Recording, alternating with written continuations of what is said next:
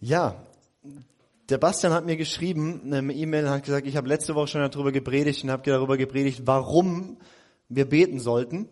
Und von daher gehe ich davon aus, du sitzt heute Morgen hier und bist hochmotiviert. Ja. Die Fragen sind alle beantwortet, warum sollen wir beten? Du sitzt eigentlich nur noch hier und stellst dir die Frage, wie mache ich das? Und Bastian hat mir geschrieben, okay, ich habe darüber gesprochen, warum, die sind alle hochmotiviert, die wollen nichts anderes, die haben jetzt eine Woche lang nichts anderes getan als gefastet, gebetet, die sind hier und die sind so heiß und hochmotiviert und ich darf heute darüber sprechen, wie machen wir das eigentlich? Also jetzt, nachdem wir alle motiviert sind, wie beten wir eigentlich? Wie können wir diese Beziehung mit Gott leben. Wie, wie mache ich Gebet? Gebet ist ja irgendwie so was ganz Spannendes. Man sitzt da irgendwie oder steht in irgendeinem Raum und spricht mit einer Person, die unsichtbar ist und irgendwie redet man mit der und irgendwie sagen die Prediger auch immer, Gott spricht auch zurück. Wie funktioniert das? Wie mache ich das eigentlich? Und deswegen werde ich heute ähm, sehr, sehr praktisch auch einfach werden. Wie kannst du das in deinem Alltag umsetzen? Wie kannst du beten lernen? Und ähm, Bevor ich das mache, will ich aber noch ganz bisschen inspirativ für alle, die letzte Woche nicht da waren und nicht hochmotiviert hier sitzen, doch nochmal so ein Geschmäckle reingeben. Warum lohnt es sich, sich aufzumachen, ähm, beten zu lernen, Gott zu suchen? Und ich will anfangen, über diesen ersten Kernwert oder Kernvision, die ihr habt, zu sprechen, nämlich Gott zu kennen. Und ähm, ich mag einen Text vorlesen aus Jeremia 31 und dort einen Aspekt rausgreifen, ähm, der uns heute nochmal mehr heiß macht und dann werden wir praktisch, ähm, wie wir wirklich Gott erleben können, wie wir beten lernen können. Jeremia 31 ist ein Text, der immer wieder im Neuen Testament auch auftaucht, weil der beschreibt etwas, was die Bibel den neuen Bund nennt, also die neue Art, wie wir mit Gott Beziehung leben können. Und Jeremia 31 ab Vers 33 ähm, hat damals Jeremia schon prophezeit und gesagt, das ist der Bund, das spricht Gott, den ich mit dem Haus Israel nach jenen Tagen schließen werde, spricht der Herr. Ich werde mein Gesetz in ihr Inneres legen und werde es auf ihr Herz schreiben. Und ich werde ihr Gott sein und sie werden mein Volk sein. Dann wird nicht mehr einer seinen Nächsten oder seinen Bruder lehren und sagen, er kennt den Herrn, denn sie alle werden mich erkennen, von ihrem Kleinsten bis zu ihrem Größten, spricht der Herr denn ich werde ihre Schuld vergeben und an, ihre Sünde nicht mehr denken. Das ist ein unglaublich reicher Text und ich, ich werde ihn heute nicht komplett predigen, sondern ich will einen Aspekt daraus greifen. Hier wird beschrieben, wie im neuen Bund Menschen Beziehung leben können mit Gott. Also Jesus kam ja und dann am, am, am Abendmahl hat er gesagt, das ist der Kelch des Bundes, das ist der neue Bund, den ich gründe. Und wenn du eine Beziehung mit Jesus hast, lebst du in diesem neuen Bund, der hier beschrieben ist. Und da sind ganz viele tolle Sachen, zum Beispiel, was Gott sagt, du wirst nicht mehr so leben, dass du einfach irgendwelche Regeln befolgst, sondern ich werde meine, meine Ordnung in dein Herz reinlegen, ich werde dein Herz verändern, dass du willst, was ich will und du lebst in dieser Freiheit, meinem Geist zu folgen. Und ein Aspekt, der hier drin steckt, ist, was mich total begeistert. Gott sagt hier, es wird nicht mehr einer seinen Bruder oder seinen Nächsten sagen, hey, erkenne den Herrn, denn sie alle werden mich kennen, von ihrem Kleinsten bis zu ihrem Größten. Und dieses Wort kennen ist, ihr habt ja auch diesen Slogan hier, Gott kennen. Das, das biblische Wort, was hier für kennen gebraucht wird, ist ein ziemlich weiter Begriff, ist ein ziemlich reicher Begriff. Ähm, zum Beispiel wird er auch dafür gebraucht, wenn es heißt, Adam erkannte Eva und sie wurde schwanger. Ja? Also die Kinder sind ja jetzt raus, ja. Also wir, wir, wir wissen, wie das damals war. Also es war nicht so, Adam ist da im Paradies oder, oder nachdem sie aus dem Paradies raus waren, rumgelaufen gesagt, ah, Eva, wiedererkannt. Und Eva hat gesagt, ah, Adam, hab dich auch erkannt. Und schubs, waren sie schwanger. Sondern da ist ja was passiert, ja, irgendwie. Okay, wir, wir wissen das, ja. Was ist da passiert? Da ist passiert, dass zwei Menschen eine innige Verbindung eingegangen sind, dass sie schamlose Gemeinschaft hatten, sich einander geschenkt haben, einander völlig nackt voreinander waren, völlig echt voreinander waren und sich einfach genossen haben. Und jetzt nicht, dass ihr das falsch versteht, also es geht nicht um irgendwie sexuelle Komponente mit Gott, aber dieses Wort gebraucht die Bibel durchweg, wenn sie davon spricht, wie deine Gottesbeziehung aussieht. Nämlich eine Beziehung mit Gott, die nicht einfach nur so, ah ja, Gott wiedererkannt, preist den Herrn, sondern eine Beziehung, wo wir ihn erleben, wo wir ihn genießen, wo wir einander schenken, wo wir schamlos und echt vor ihm sein können. Eine Beziehung, die in erster Linie Genuss ist. Adam und Eva hatten ja nicht nur miteinander verkehrt, um irgendwie Kinder zu reproduzieren, sondern das war halt einfach dabei rausgekommen. Und genauso ist im Reich Gottes auch Frucht entsteht aus Intimität. Intim, Intimität mit Gott ist, wofür wir geschaffen sind und daraus entsteht immer Frucht. Und dieses Bild gebraucht die Bibel durchweg, wenn es darum geht, wie deine Gottesbeziehung ausgeht. Du hast mit Gott eine Beziehung, wo wo ich sage, es ist eine Liebesbeziehung, eine pulsierende Leidenschaft zwischen dir und Gott. Ein, ein Schmecken, ein Sehen, ein Erfahren, ein Genießen, ein mm, Gott, du bist so schön und es ist einfach toll bei dir zu sein. Und dieses Paradigma hat ganz viel mit Gebet zu tun. Weil versteht ihr, Gebet ist nicht in erster Linie, ich bete, damit irgendwas geschieht, damit Gott mich segnet, damit ich meine Sorgen loswerde, sondern Gebet ist in allererster Linie geht es einfach mal um Gemeinschaft um Begegnung mit diesem Gott. Und dieser Text sagt uns was ganz Tolles, dass vom kleinsten bis zum größten alle Gott kennen werden in diesem neuen Bund. Weil im alten Bund war es so, da gab es so die Oberheroes, das war zum Beispiel Mose, ja, der war so der super Typ, der ist auf den Berg gegangen, 40 Tage lang, die Herrlichkeit Gottes, dann kam er runter, hat gestrahlt wie eine Glühbirne, ja, und, und dann stand er vor seinem Volk und alle waren so, wow, was geht bei dem? Und dann hat der Mann Gottes vom heiligen Berg kam herab und hat gesagt, so ist Gott. Und im neuen Bund heißt es, dass es nicht mehr so ist. Aber ganz oft leben wir in Kirche, in Gemeinde immer noch dieses alttestamentliche Ding, oder? Da kommt der heilige Mann aus Israel, Bastian, dann erleuchtet zurück. Und das unwissende Volk sitzt in den Reihen und er sagt, so ist Gott. Und wir sitzen da und nicken ab und sagen, oh, preis den Herrn. Aber der neue Bund ist eigentlich dass jeder vom kleinsten bis zum größten eine intime, eine innige, eine leidenschaftliche, eine erfüllende Beziehung mit Gott hat, dass jeder einzelne von uns Zeit mit Gott hat, wo wir ihn einfach genießen und erleben und erfahren. Und es sieht bei jedem von uns anders aus, weil wir alle von der Persönlichkeit anders sind, weil wir alle anders gestrickt sind, aber jeder hat eine innige Beziehung mit Gott. Das ist das neutestamentliche Bild, das neubündliche Bild davon, wie, wie Christsein aussieht. Und das heißt, egal ob du heute sagst, oh, ich bin der Kleinste hier, ich krieg nichts gebacken, ich bin doch gar nicht lang Christ oder ich bin schon lang Christ und krieg trotzdem nichts gebacken, ich bin der Allerniedrigste. Oder ob du sagst, ich bin der Größte. Schaut alle, ich bin hier der Oberheilige. Ja? Auch für dich gibt's Hoffnung, verstehst du? Also vom Kleinsten bis zum Größten, alles, egal wo, oder du sagst, ich bin so Mittelmaß Christ, das gilt für dich, okay? Vom Kleinsten bis zum Größten. Du bist berufen, eine innige, leidenschaftliche, schöne Gottesbeziehung zu haben. Und deswegen möchte ich heute darüber sprechen, was es, wie man das praktisch macht. Also wir werden jetzt einfach in die Praxis gehen. Wie, wie macht man das praktisch? Weil ich bin sehr christlich aufgewachsen, also nicht nur so normal christlich, sondern so hyperchristlich. Mein, mein, mein, mein Vater hat so, äh, war Studienleiter in der Bibelschule, ja, da, da wächst man noch christlicher auf als christlich. Ich habe so alles durchgemacht, was man so durchmachen muss als Kind in der Kirche.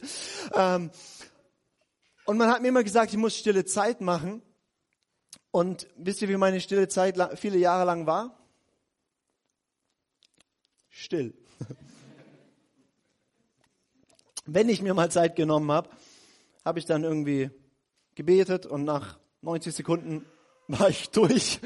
Oder was mache ich jetzt? Und dann war ich noch ein bisschen still, dann bin ich wieder gegangen. Und es war, es war langweilig, es war eine Pflicht, es war keine Ahnung. Ich habe es halt so gemacht oder auch nicht. Und deswegen will ich heute drüber sprechen, wenn das wirklich die Bibel sagt, dass du, egal ob kleinster oder größter, eine tiefe, innige Liebesbeziehung, wie wir es nur zwischen Mann und Frau kennen, so zwischen Gott und dir, wenn das wirklich dein Erbe ist, wenn das dir geschenkt ist, in dem, das, was Jesus getan hat am Kreuz, in diesem neuen Bund, dann wie machen wir das praktisch? Dass es nicht stille Zeiten sind, wo wir sagen, oh, ich muss es halt machen. Wollt ihr das lernen? Ja, sind wir da zum Lernen. Wunderbar. Es ist zwar ein Gottesdienst, aber wir lernen trotzdem was. Ja, das ist äh, wunderbar. Ich habe einfach nur drei Punkte, ja, weil mehr können wir uns eh nicht merken. Deswegen drei Punkte. Okay? Ihr dürft es mitschreiben oder die, die sich das merken können, können sich es merken. Ja, wunderbar. Erster Punkt. Wie kannst du eine innige Liebesbeziehung zu, zu Gott entwickeln, haben, lernen? Wie kannst du beten lernen? Das erste, und damit beginnt es wirklich, ist ganz, ganz einfach, aber auch unglaublich schwierig gleichzeitig. Daran scheitert es nämlich meistens. Nimm dir Zeit. Nimm dir Zeit dafür. Jede Beziehung braucht Zeit, damit sie eine tiefe, gute Beziehung wird. Und damit du, ich weiß nicht, wie dein Lebensalltag aussieht, ich gehe mal davon aus, dass du jetzt nicht unbedingt sagst, ach, ich stehe immer morgen auf und weiß gar nicht, was mache ich denn den ganzen Tag, sondern ich gehe mal davon aus, du hast, du hast tausend Sachen, die, die du zu tun hast und, und, und, und so als, als richtiger Schwab ist man auch gestresst, sonst denken alle, ich bin faul, ja. Also man hat was zu tun. Das heißt, wenn dir was wichtig ist und, und wenn du in eine Beziehung investieren willst, musst du was tun, nämlich du musst dir diese Zeiten einplanen. Und das ist das Erste, ganz, ganz praktisch, was ich dir mitgeben möchte, ist, nimm dir Zeit für Gott, indem du es dir planst. Das, indem du dir sagst, hier, diese Zeit reserviere ich mir für Gott. Manche Leute sagen dann zu mir, ja Lukas, das ist ja voll, voll ungeistlich. Interessante, interessante Theologie über Geistlichkeit erstmal. Ist ja ungeistlich zu planen. Oder ist ja, aber ist es doch, du redest doch über eine Liebesbeziehung, ja? Wenn ich mir das so in meinen Terminkalender ein, eintrage, so, da treffe ich mich mit meinem Chef und da äh, habe ich einen Kundentermin und da Gott, ja, ist doch irgendwie, ja, was hat das mit Liebesbeziehung zu tun? Es soll doch kein Termin sein.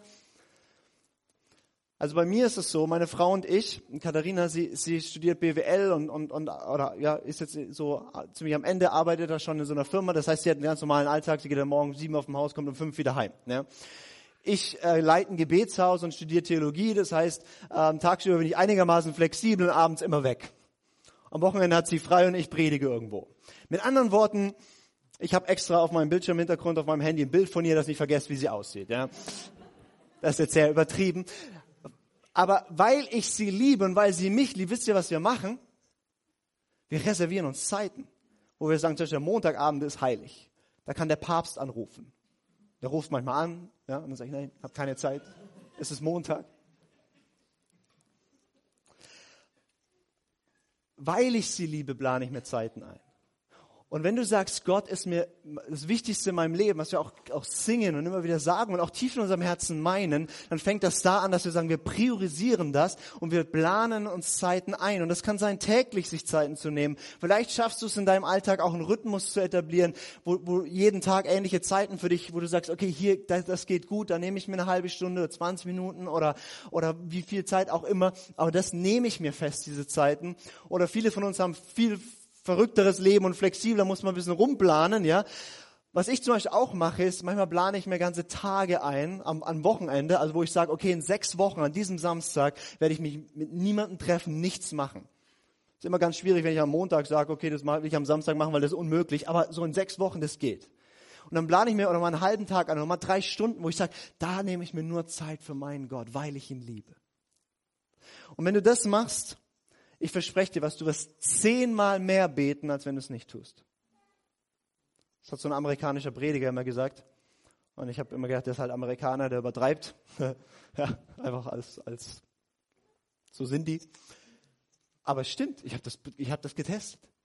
Wenn ich mir wirklich Konsequenzen, Zeiten einplane, wo ich sage, das ist reserviert für Gott, wenn ich dann auf zwei Monate zurückschaue, merke ich, wow, wie viel Zeit ich mit Gott verbracht habe.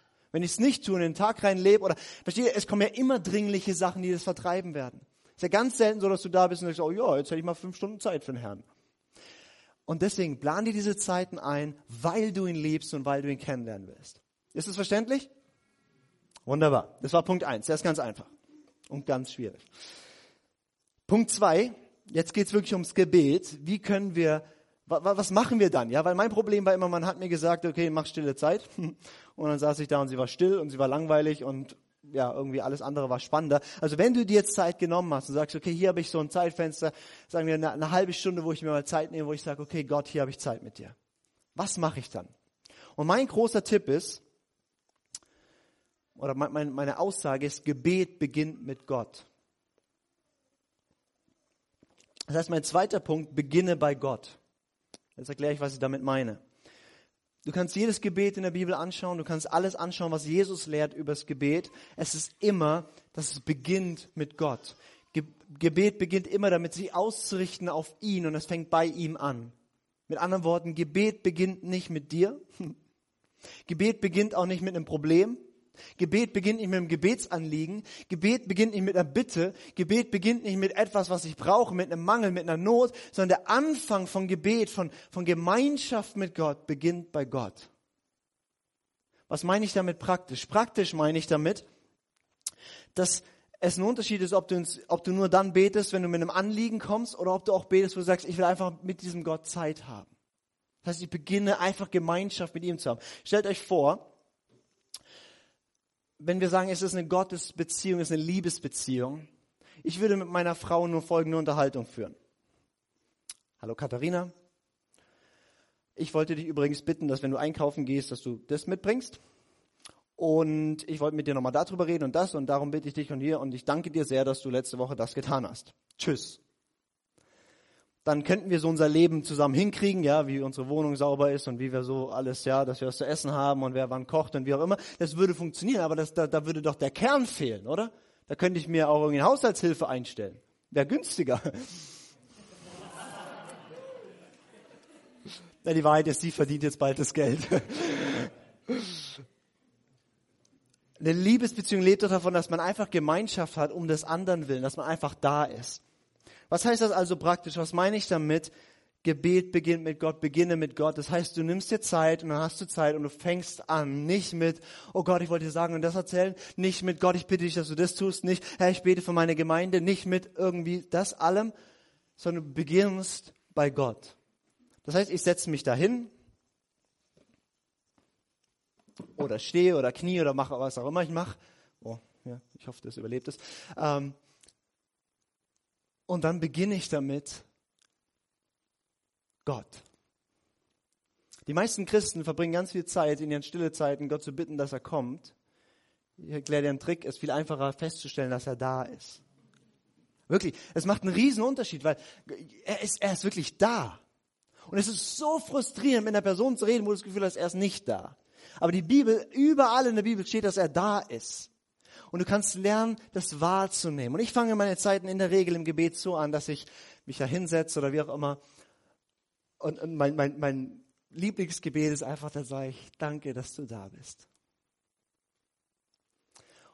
Und dann fokussiere ich mich auf ihn und ich spreche erstmal darüber, wer er ist mache das manchmal wirklich mit, mit Lobpreis, wie wir es jetzt vorhin hier gemacht haben. Ich nehme aber Lobpreis dann auch wirklich Lieder, die sich um ihn drehen, ja, wo, wo ich nicht, äh, Herr, ich bring dir mein Herz, wir, sondern ich, ich singe dann Lieder. Wir haben viele, viele tolle Lieder gesungen, die uns völlig ausgerichtet haben auf ihn, oder? Und dann fange ich an, vielleicht spiele ich ein Lobpreislied ein und ich richte mich aus auf ihn, dass er da ist. Oder was ich auch mache ist, ähm, ich, ich fokussiere mich innerlich wirklich ganz bewusst drauf, dass er im Raum ist. Also ich mache das so trinitarisch, je nachdem, was für ein Tag ist und wen ich mir gerade aussuche, sind ja drei irgendwie und doch einer, ne? Irgendwie. Also wie ich gerade lustig bin, zum Beispiel mit Jesus. Dann sitze ich da oder ich stehe da und ich mache mir bewusst, dass er gesagt hat, er ist alle Tage bei mir. Alle Tage heißt auch an diesem Sonntag, ja, heute, an diesem Tag, er ist da. Er ist irgendwo hier, ja, in diesem Raum. Und ich fange an, stelle mich dorthin, setze mich dahin und sage, Jesus, danke, dass du hier bist. Und ich stelle stell mir einfach vor, wie er dort steht und mich anschaut. Und da geht es nicht in erster Linie darum, welche Haare er hat und wie lange, und wie, ja, sondern er ist einfach da und wir schauen uns an. Und ich mache mir bewusst und dann rede ich mit ihm. Ich kenne Leute, die, die, die stellen sich einen anderen Stuhl gegenüber und sagen, Jesus, nimm doch bitte Platz. Und dann reden sie mit ihm. Oder manchmal, wenn ich Auto fahre und wenn ich allein unterwegs bin, dann, ähm, dann, dann, dann frage ich Jesus, ob er nicht mein Beifahrer sein will. Habe auch das schon mit Fahrer probiert, aber da kamen wir nicht voran. Also, ähm, also ich fokussiere mich wirklich, er ist wirklich da. Und dann, dann danke ich ihm für seine Gegenwart. Ich danke, dass er da ist. Ich sage ihm, wer er ist, was er mir bedeutet. Und ich empfange einfach seine Gegenwart. Und an anderen Tagen fokussiere ich mich auf den Vater. Und ich stelle mir vor, wie der Vater auf seinem Thron sitzt, zum Beispiel. Die Bibel spricht ganz viel über den Thronsaal Gottes und ich stelle mir das vor und ich, ich, ich komme im Gebet bewusst vor diesen Thron. Das ist eine Realität. Jetzt gerade sitzt Gott im Himmel auf dem Thron und ich habe durch Christus Zugang und ich kann hinkommen. Das heißt, die Bibel sagt mit Freimütigkeit, also einfach reinlaufen in diesen Thronsaal, kann ich stehen und ich stelle mich dorthin und sage, oh, du bist da, schön, ich bin bei dir und ich schaue diesen Vater an. Und das Schöne ist, er hat meistens gute Laune und er lächelt mich an und ich bin da. Oder was ich meistens mache ist, Die Bibel spricht die ganze Zeit im Neuen Testament davon, dass Gott in uns wohnt durch den Heiligen Geist. Jesus hat gesagt, ich gehe, aber der Geist kommt, er wird in euch sein, der Vater und ich, wir werden Wohnung in euch machen. Also leg mal deine Hand auf deinen Bauch. Ja, da ist er drin. Wenn du das Neue Testament ernst nimmst ist, und du bist von neuem geboren, ist da Gott drin. Jesus sagt, aus deinem Bauch werden Ströme lebendigen Wassers fließen, da ist er drin. Ist egal, wie groß dein Bauch ist, er passt rein. Ja? Ich habe mal, hab mal darüber gepredigt. da, ich, da war einer der, der ehemalige Rocker und der hat so einen Bauch. Dann habe ich gedacht, und, und er, der Robo, der hat besonders viel. Ja? Und da war so ein Frischbekehrter und der war, der ist danach dahin gegangen und gesagt, wow, und wie hast du das gemacht? Und also, ja, e e egal wie groß sein Bauch ist, er ist da drin, okay? Man muss aufpassen, was man sagt. Ja, Leute nehmen ernst, wenn man was sagt, wenn man ein Mikro in der Hand hat. Okay, das heißt, ich setze mich dorthin und ich mache mir bewusst, dass Gott da ist. Gott wohnt in mir drin. Ich habe jahrelang habe ich irgendwie Gott rumgesucht, ja, bis ich festgestellt habe, er ist immer da. Und, und dann lange Zeit, oft lege ich meine Hand auf meinen Bauch und sage, Gott, danke, dass du da bist. Und dann fange ich an, das bewusst wahrzunehmen. Da mache ich oftmals gar nicht viel Worte. Oder ich, ich bete ein bisschen in Sprachen. Ich weiß nicht, ob das hier positiv besetztes Thema ist, aber ähm, wenn du das tust, dann ermutige ich dich, das zu tun. Und ich nehme seine Gegenwart in mir wahr. Und obwohl ich sehr, sehr gerne und sehr viel rede, sind die tiefsten Zeiten eigentlich, wenn ich einfach nur da sitze und ich bin bewusst, er ist auch da. Gebet beginnt mit ihm. Und dann sage ich ihm, einfach Wahrheiten aus der Bibel oder, oder Dinge, die in meinem Herzen sind, über ihn. Und ich fange an und, und ich, und ich empfange seine Gegenwart. Und, und das sind Zeiten, wo wirklich Gemeinschaft stattfindet. Weil Gemeinschaft ist ja nicht nur, Gott, ich sag dir, was ich brauche und wie auch immer. Wir haben vorhin gesungen, er weiß eh, was du brauchst, bevor du ihn bittest. Also, versteht ihr, Gebet geht nicht um Informationsfluss. Dass du sagst, ach Herr, übrigens, das und das in meinem Leben. Und der sagt, ach ja, gut, dass du sagst. Hätte ich nicht dran gedacht. Super, dass du mich erinnerst, wirklich. Oder du kommst und erzählst dem Herrn, was dir widerfahren ist. Nee, sag bloß. Das überrascht mich jetzt total. Also Gebet hat ja, also es geht ja nicht um möglichst viel Information an diesen Gott hinzutragen, sondern Gebet ist ja mehr, also wie, wie, wie ein Kind im, im Arm vom Vater zu sein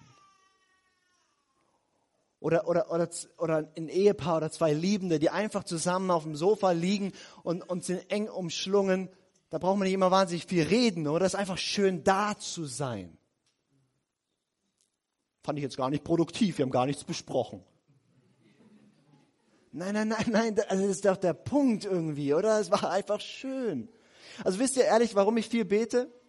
Weil es schön ist weil es kein höheren Genuss ist, als mit diesem Gott zusammen zu sein. Das heißt, was ich dich ermutigen möchte, also der erste Punkt ist, nimm dir Zeit. Der zweite Punkt, wenn du dir Zeit nimmst, fang bei Gott an. Mach dir bewusst, dass er da ist und nimm Bibelstellen, vielleicht einfach, das ist ein guter Einstieg, die darüber sprechen, dass er da ist oder die darüber sprechen, dass er in dir wohnt und sag ihm das. Weil das ist die Realität, das ist die Wirklichkeit. Aber wir sind uns dessen oft nicht bewusst, weil wir es nicht gewohnt sind. Und vielleicht da noch ein Satz dazu, als ich mich bekehrt habe, dann war ich dann, manchmal habe ich Gott erlebt, ja. Und meistens habe ich ihn irgendwie erlebt in Zeiten, wo man halt auf einer großen Konferenz war oder so.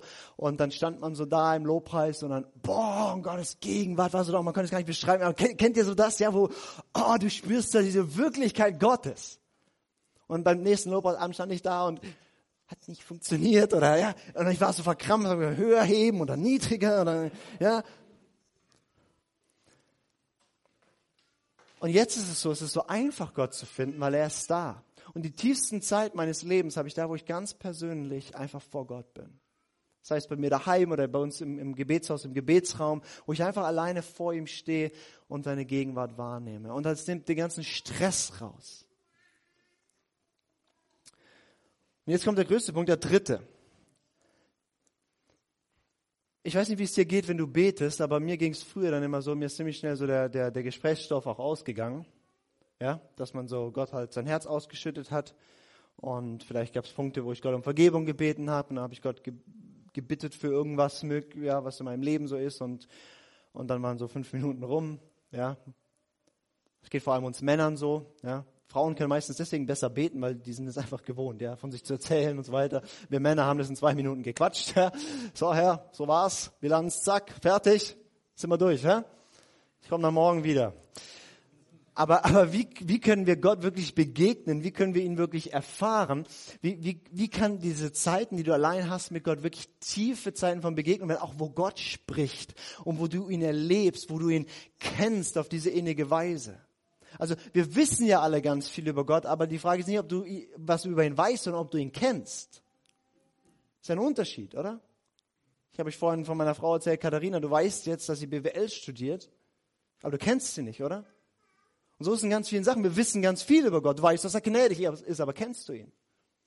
Du weißt, dass er good, good Father ist, aber hast du erlebt, wie er als Vater kommt und dich berührt und erfüllt mit seiner Liebe und du nichts und diesen Vaterstolz Gottes über deinem Leben spürst und hörst diesen Satz, ich habe Gefallen an dir, ich freue mich darüber, wie du bist. Ist es eine Information, die du weißt oder kennst du ihn? Und das ist ja, was wir wollen, wenn wir Gott suchen, wenn wir beten, dass wir ihn erfahren. Also wie können wir das machen? Mein dritter Punkt ist, bete die Bibel. Und das möchte ich jetzt sehr, sehr praktisch mit euch, euch erklären. Wie macht man das? Also, du nimmst dir Zeit, du fängst an, dich auf Gott auszurichten. Er ist in dir oder er ist im Raum oder er sitzt auf dem Thron oder irgendwie oder was dir hilft. Manche nehmen auch irgendwelche Bilder oder so oder das Kreuz, irgendwas, was einem hilft, wahrzunehmen, dass er da ist. Und was rede ich dann mit ihm nach einer Weile, wenn ich was reden möchte? Ich nehme die Bibel, ich lese darin was und dann spreche ich mit ihm drüber. Und ich will euch ein paar Beispiele einfach mal zeigen, wie ich das mache. Und, und der Punkt ist hier nicht in erster Linie, ich absolviere mein Bibelprogramm, sondern die Bibel ist sozusagen das Sprungbrett, ist der Gesprächsstoff, den ich nutze, um mit Gott in eine Tiefe zu kommen. Also ich, ich schütte natürlich Gott trotzdem mein Herz aus, aber das ist meistens relativ schnell ausgeschüttet, weil es ist nicht so groß, ja. Aber sein Herz ist riesig und er hat uns ein Buch gegeben, wo sein Herz drinsteckt. Das heißt, wenn du über die tiefen Dinge Gottes reden willst, über die tiefen Dinge, die sein Herz bewegen, dann nimm dieses Buch und red mit ihm drüber. Zum Beispiel. Also ich nehme es wie ein Sprungbrett, ja, um Gott zu begegnen. Ich sitze dann da, meistens morgens, meistens müde, mit einer Kaffeetasse in der Hand, ja, und sage, danke, dass du da bist. Dann trinke ich einen Schluck Kaffee und merke, er ist wirklich da. Schmecket und sehet. Und dann, dann bin ich total braindead und denke, was mache ich eigentlich hier? Wer bin ich überhaupt? Dann nehme ich irgendwie die Bibel. Dann nehme ich zum Beispiel, nehmen wir mal das Beispiel Bergpredigt, die Seligpreisung. Kennt ihr Seligpreisung? Ja, glückselig sind die geistig armen, glückselig sind die sanftmütigen, glückselig sind die barmherzigen, glückselig sind die hungern und dürsten nach Gerechtigkeit. Ja, diese Dinge. Und dann ist da immer eine Verheißung. Und dann nehme ich zum Beispiel diesen Text und ich fange einfach an, ihn zu beten. Ich lese ihn durch und dann nehme ich diesen Text und dann fange ich an zu beten und sage, Herr, hier steht, glückselig sind die Armen im Geist, denn ihrer ist das Reich Gottes. Und dann fange ich an, mit ihm drüber zu reden und ich bete, es ist wie eine Gebetsliste. Und dann komme ich manchmal auf Themen, da wäre ich nie hingekommen.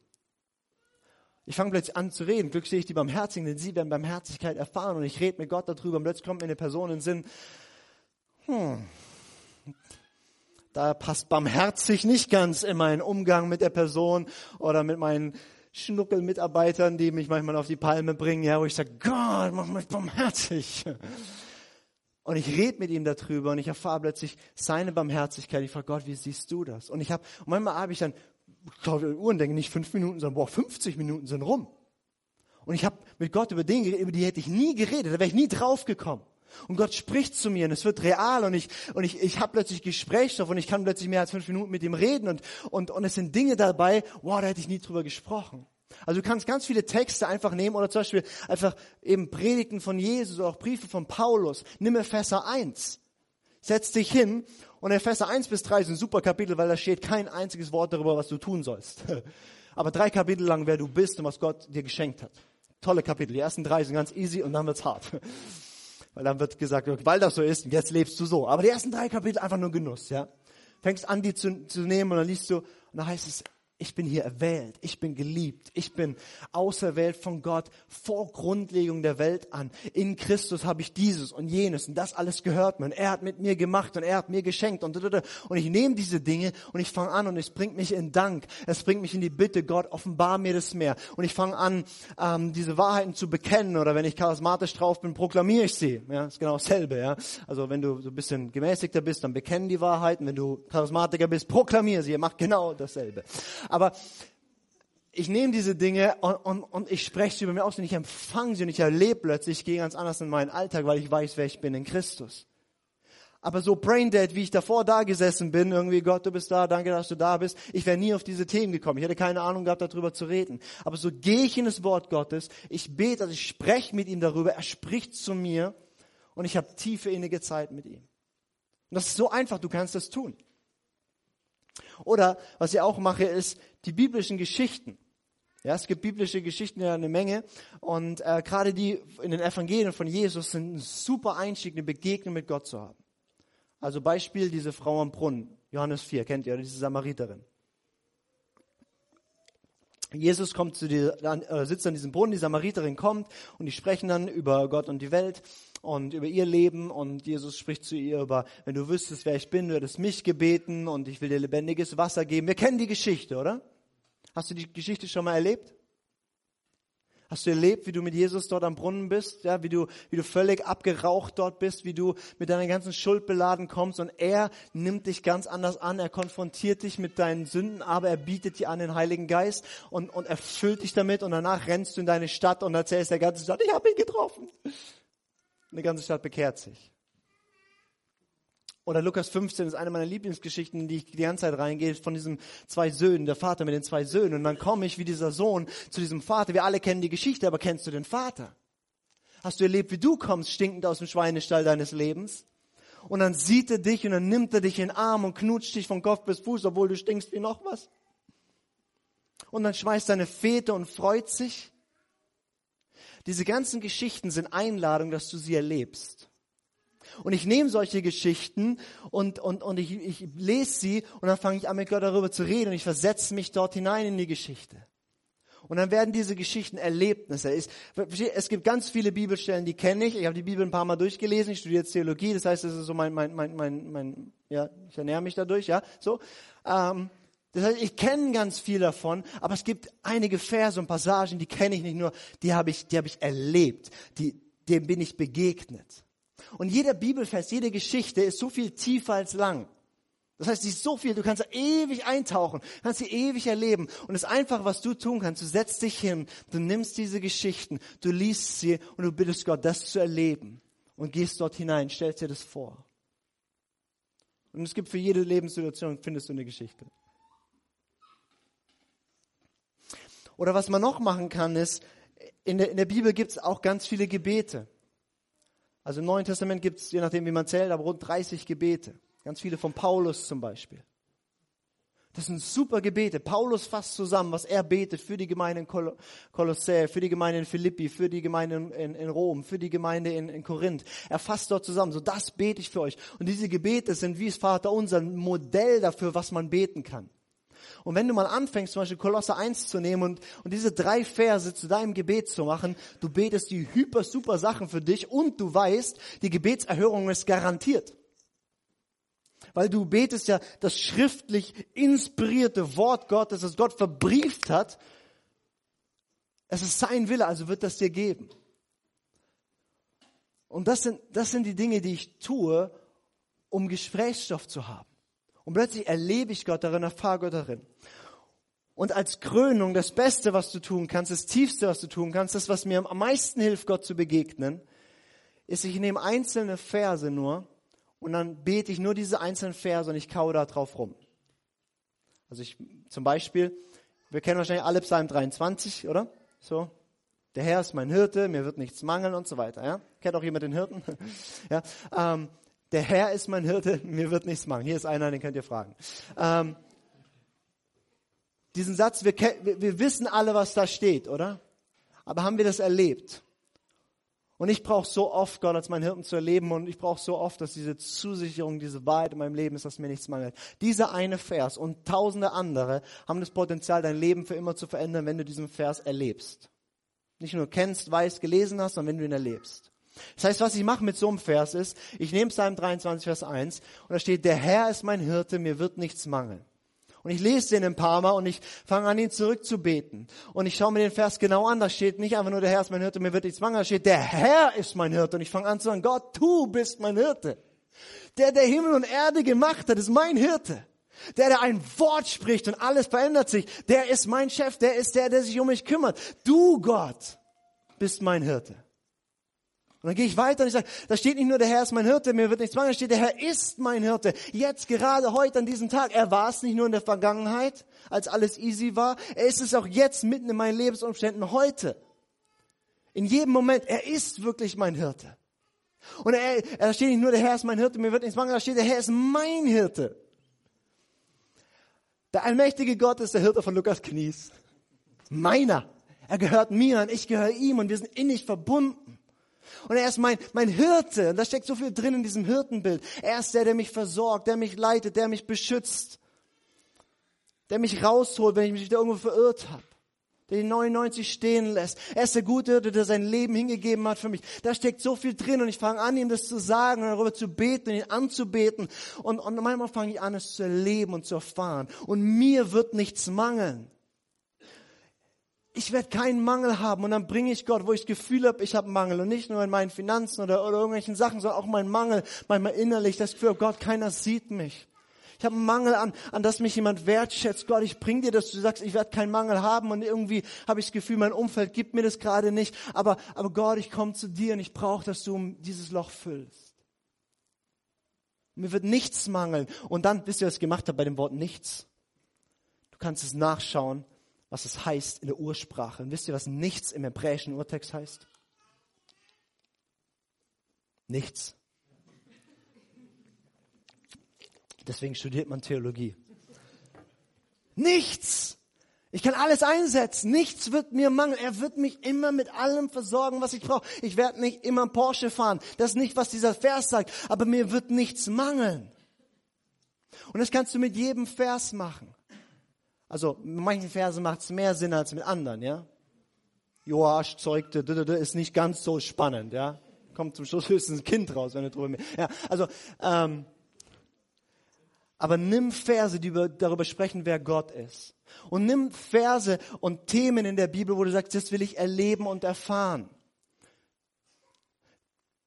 Zum Beispiel, wenn, wenn du sagst, ich brauche echten Durchbruch da drin, zu wissen, wer ich bin in Jesus dann such dir zehn Verse raus und fang an, die nächsten Wochen diese Verse zu beten, zu lesen, Gott zu bringen, zu bekennen über dein Leben, ihn zu bitten, dass er dir begegnet und, und du wirst tief verändert werden. Wenn du sagst, ich brauche einen Durchbruch in der Liebe Gottes, dann nimm dir Verse, zum Beispiel Johannes 15, Vers 9, da steht, wie der Vater, spricht Jesus, wie der Vater mich geliebt hat, habe ich euch geliebt, bleibt in meiner Liebe.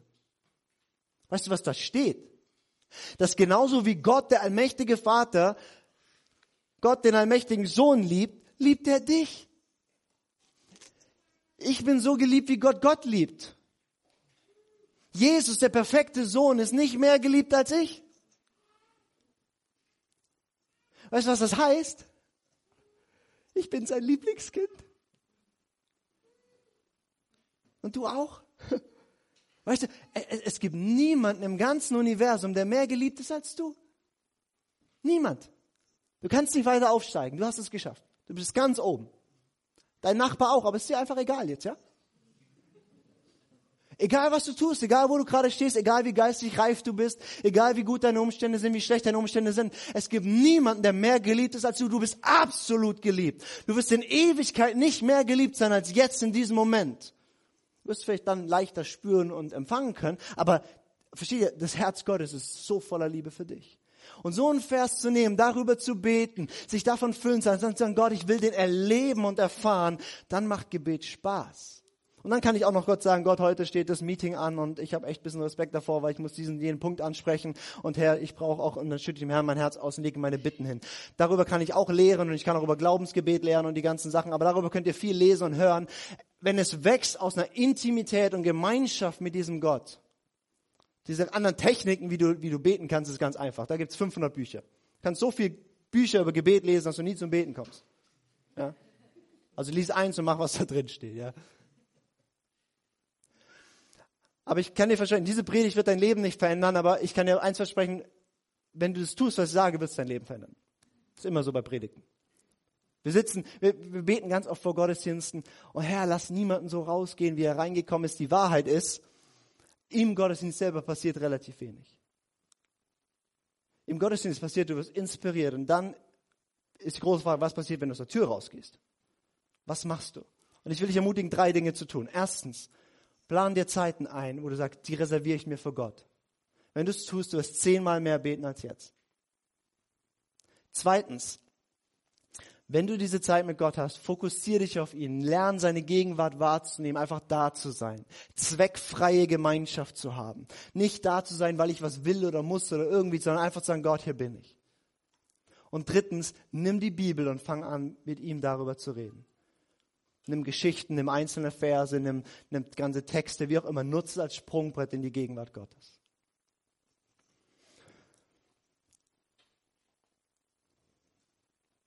Ich gebe dir einen guten Tipp, den ich gelernt habe. Mit 16, als ich mich bekehrt habe, habe ich angefangen, mir Predigten anzuhören und ich habe was gelernt. Und zwar, wenn irgendein so Prediger irgendwas Schlaues gesagt hat, habe ich es einfach gemacht. Und nach vier Wochen habe ich geguckt, wie geht es mir damit? Und dann habe ich es abgeändert auf mein Leben. Weil du und ich, wir haben ein anderes Leben. Wir sind eine andere Persönlichkeit. Du bist nicht unbedingt einer, der da oben rumwackelt und so emotional ist. Ja, du bist vielleicht mehr so ein anderer Typ. Deswegen musst du umbrechen auf dich, was heißt es für dich. Aber mach einfach mal diese drei Punkte und ich verspreche dir, dein Leben wird radikal verändert sein. Manche von euch ist heute Morgen auch hier, wo du sagst, ich mache das schon ein Stück weiter, aber ich bin neu motiviert und ich gehe neu rein. Für manche ist, wow, okay, ich starte jetzt richtig durch. Wo auch immer du gerade stehst, wenn du es tust, dein Leben wird verändert sein.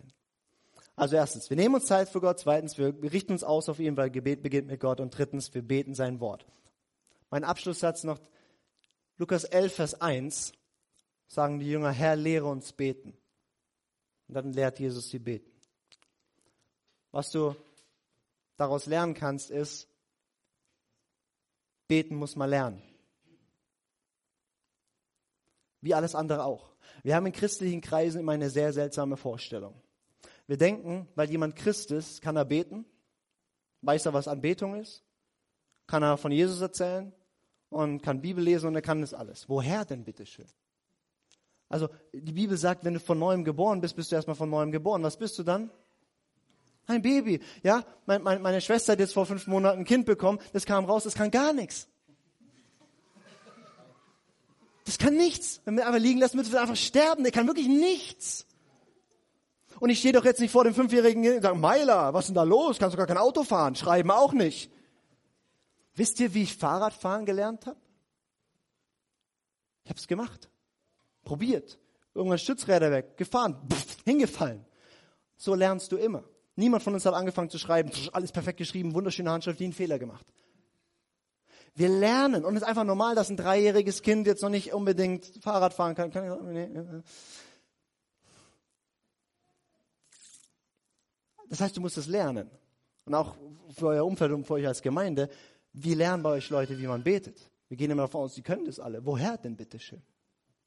Wenn sie nie jemand beigebracht Und wenn du jetzt hier sitzt und sagst, ich bin seit zehn Jahren Christ und ich habe eigentlich kein wirkliches Gebetsleben, fühl dich nicht schlecht.